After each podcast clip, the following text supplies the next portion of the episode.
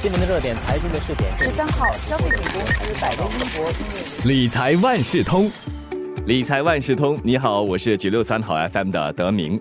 说到女性组织家庭，特别是当她们有了小孩之后，很多时候啊，生活的重心会转移，计划总是围绕着家庭，那财务规划也一样，都是以家庭为出发点。很可惜的是，总是忘了自己其实也需要按自身的情况来做个别的长远规划。我们知道有很多都市妈妈不仅要把家庭生活安排的井井有条，还需要打理事业啊，甚至还要打理着家庭的小金。那都市妈妈应该要具备怎么样的理财思维呢？如果你是单亲妈妈，又要怎么来规划好自己的财务呢？今天我邀请华为媒体集团新闻中心财经新闻副主任郭淑珍和妈妈们一起来认识自己的人生，同时也谈一谈妈妈的个人理财规划。淑珍你好，德明你好。很多人说，将一个孩子从出生拉拔到大学毕业当中的种种花费啊，可以买一辆豪华车，甚至是洋房，听起来很夸张，但是又好像有道理。这样一来，妈妈在生小孩之前的理财规划。肯定很重要了，你又怎么看呢？对女性朋友在当了妈妈以后，她们的世界会变小，小到只剩下孩子，没有其他人，也不会有自己。她们什么都会先为孩子着想，吃的、用的、穿的，全部都给他们最好的。为了要让孩子赢在起跑点，小小的年纪就要给他们上各种的补习班，还要学音乐、学画画。在新加坡养孩子是很昂贵的一件事情。就算包括政府提供的各种津贴，从怀胎到他们完成高中教育这十八年里面，基本开销大概就要十八万元。这还没有包括各种补习班还有休闲活动的开销。如果要送他们出国念大学，整笔账算下来，可能就要上百万元了。一些家长会通过购买储蓄保单来准备孩子以后的大专教育费，这是很难做到的。因为投入储蓄保单的保费会归到保险公司的分红基金，而这些钱大部分会投资在固定收益的工具。这些年来，利率环境是非常的差，造成了收益率就显著下跌。如果你要达到一个百万元的目标，你需要投入非常巨额的保费，每年可能要投入三四万。把太多的钱用在储蓄保单，最终会导致家长没有足够的资源去累积自己的财富。忽略自己的需要，把心思和金钱都用在孩子的身上，或许是全天下妈妈都有可能犯的错误。照你那么说，如果没有在自己和家庭之间做个清楚的预算，那么将来将会面对财务上的压力。那么在规划方面呢？你有些什么建议吗？就先从决定生小孩说起吧。如果计划生小孩，可以注意几个事项。第一，如果还没有买房子。在选择新家地点的时候，不妨把父母亲的住所距离也考虑在内。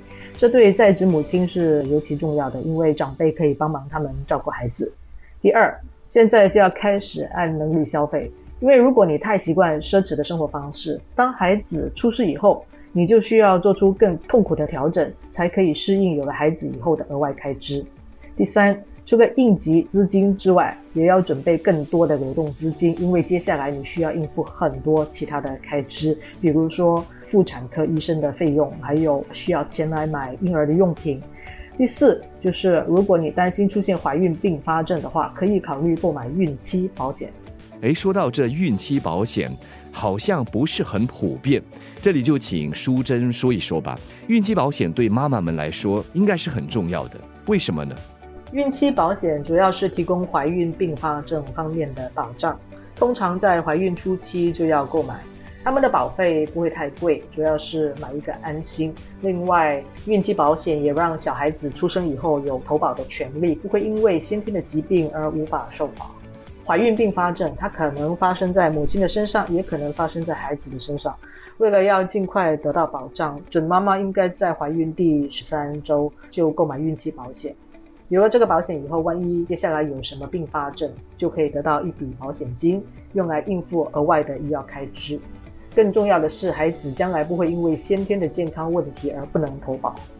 孕期保险的保费一般上是几百块钱，也有一千多块钱的，看你所选择的保险金额，还有准妈妈的年龄是多大。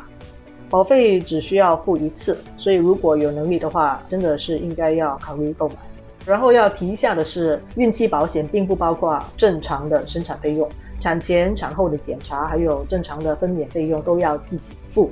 所以，如果你有计划生小孩的话，还是要自己准备好足够的资金来应付这些开销。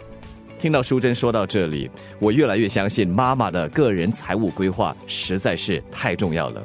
刚才你说的是计划生小孩的年轻妈妈必须做的财务规划，那么那些已经有家庭的妈妈又要怎么来规划自己的财务呢？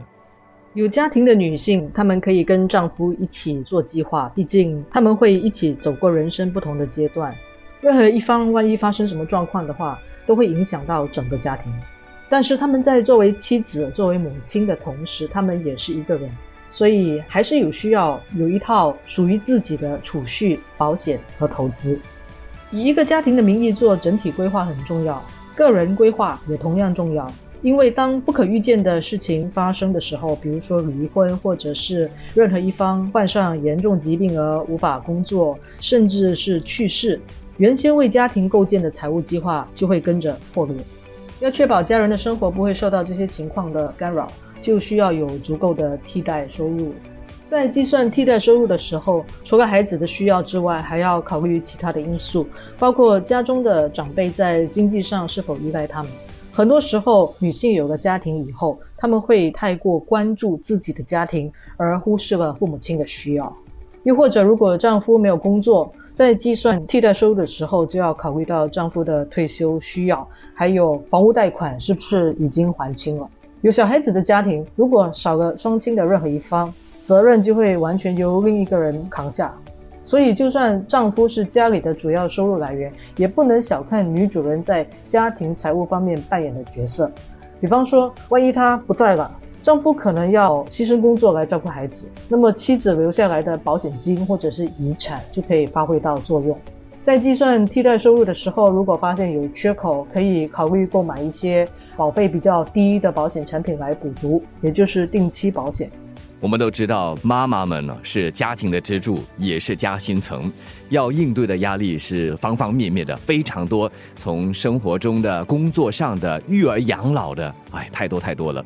那么，理财是减负开源、家庭资产增值的一个必然的途径。那么，在理财规划上，要请淑珍给大家一点贴士了。一个完整的财务规划是要有储蓄、有保险，还要有投资。要进一步增加储蓄，女性朋友应该要有长期的投资观点。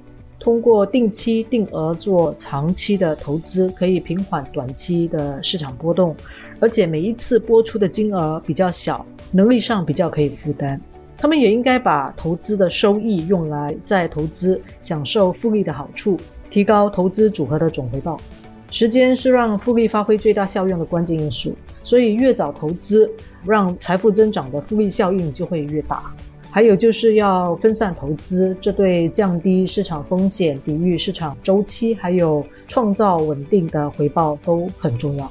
新加坡的离婚率居高不下，那离婚之后又出现了很多独自带着孩子的单亲妈妈。此外，也有丧偶的单亲妈妈需要一个人拉拔孩子长大，很辛苦。一个人养家，理财就更具挑战了。想请问淑珍，这里有没有一些理财窍门可以给单亲妈妈们参考的？单亲妈妈她们同时扮演父亲和母亲的角色，对孩子来说，他们是一切，所以更有必要做好财务规划。他们应该尽可能找人支援，不要觉得不好意思开口。有一个可以帮忙照顾孩子的家庭网络，可以给他们喘息的机会，在工作的时候可以更集中，也更能去应对紧急的状况。单亲妈妈是家里唯一的收入来源，所以应急资金就显得更加重要。此外，他们也必须确保自己和孩子有良好的医药保险。当应急资金、医药保险都到位以后，他们就要考虑构建一个全球多元化的投资组合，为自己的退休、孩子未来的高等教育做打算。很多单亲妈妈，他们把注意力都放在孩子的身上，常常会忽略遗产规划的重要性，或者是拖到很迟才开始规划退休。其实，确保自己退休以后有足够的积蓄，或者是早早就做好遗产安排，也算是给孩子的一份礼物吧。今天特别感谢华为媒体集团新闻中心财经新闻副主任郭淑珍和我们分享了那么多，特别给我们介绍的就是都市妈妈的一些理财新思维，希望对妈妈们有所用。